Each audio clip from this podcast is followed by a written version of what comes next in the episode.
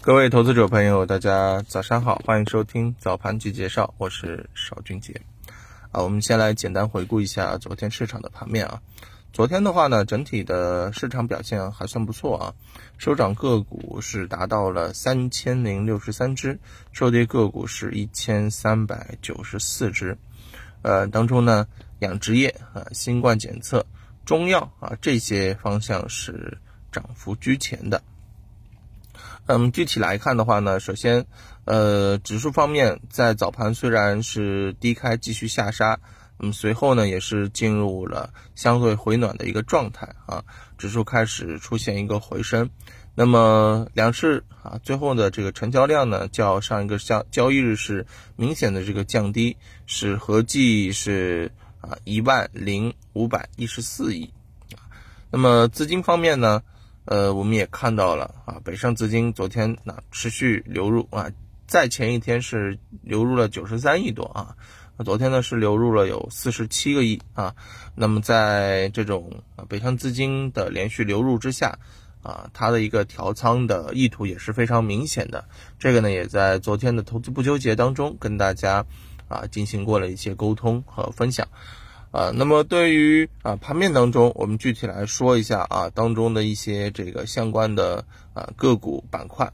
那么首先我们要说的是啊新冠检测，新冠检测呢，随着新冠病毒新型变种不断出现呢，啊全球多个国家依然是处于相对啊这个比较麻烦的一个状态当中啊。那么因此呢。呃，相关的一些这个新冠病毒的检测试剂盒的需求啊，是出现了一个激增啊。那么这一块儿啊，是由消息导致的。那么另外呢，比如说像中药板块啊，在这个时候呢，啊，一方面由于此前低估，另外一方面呢，啊，在这个时候资金也是啊前期已经啊调仓完毕，所以在这个时候它的爆发力啊比较强。啊，那么其实，嗯，也随着整个板块位置的不断推高呢，啊，分歧啊，近期也是比较大的啊，经常出现涨停潮之后立马大退潮啊。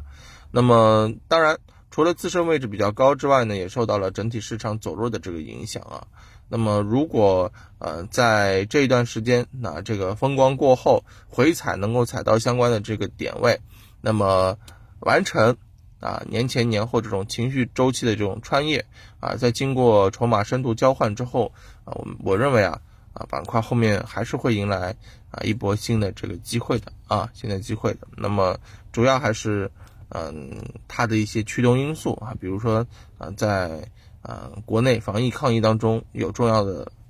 角色，对吧？然后呢，中药呃发布提价啊，提升盈利预期。很多的这个个股的估值比较低啊，PE 不足十五倍啊，再加上政策啊“十四五”规划的一些啊刺激吧，我认为后面呢，如果完成了刚刚讲到的筹码交换、深度交换之后，还是会有机会。那么还有一个呢，就是农业板块啊，也是出现了一个啊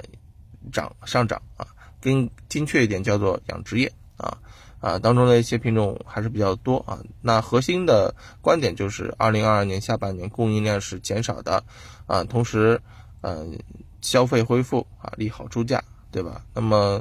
嗯，整个周周期啊，猪周期的啊这个位置啊，由于它现在处在低位，所以从整个周期性来看啊，在未来还是能够可以高看一线的，但是这个时间会很长啊。嗯，大家一定要注意能不能啊，这个顶得住啊，这个时间成本啊，可不可以啊，值不值得大家去参与？好吧？那么啊，当然除此之外哈，像数字货币、信创、地产也有不错的这个表现啊，我们是可以啊，稍微做一些这个啊持续性的这个跟踪和观察的，好吧？那么我们再来说一下啊，目前呃相关的一些品种啊，或者说当下机构啊，对于这些品种。啊的一个表现，或者说是一个预期啊。那么很多机构认为，年初机构大幅调仓，加速了这种高低切，高位赛道抱团瓦解在线啊。而稳增长呢，至少是一季度的一个主线啊。你看，大家对于啊这种低位低估它的这种确定性用词啊，是越来越高了。所以大家也是可以做一些啊这个甄别啊。那么另外一方面呢，上半年的这个行情啊，可能会起点将有所延后啊，呃，因为嗯，市场啊对于低位蓝筹的一个共识在逐步的强化，啊，在逐步的强化的时候呢，啊，资金就会在这个时候进行布局，啊，吸筹也会占用一定的这个时间，那占用一定的这个时间，那么所以啊，这种反复震荡的这个过程当中，可能就是啊，目前我们去啊做一些配置的一个比较好的一个时间节点啊，比较好的一个时间节点，呃，那么这些板块。那是我们可以去重点关注的啊，低位低估。那么这是对于品种啊，那对于行情上面来讲的话呢，嗯，还是啊，嗯，从二零一呃二一年四季度一个经济数据披露啊，这个啊来看啊，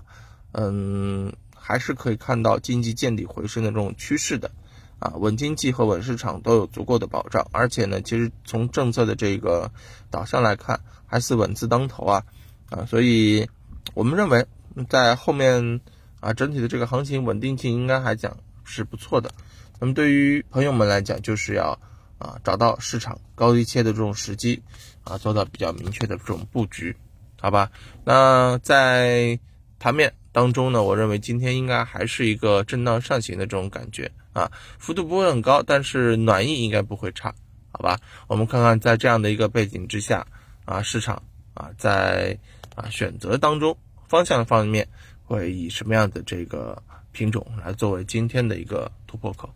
好，那今天就跟大家聊到这儿，呃，我们中午等收盘之后啊，再见，拜拜。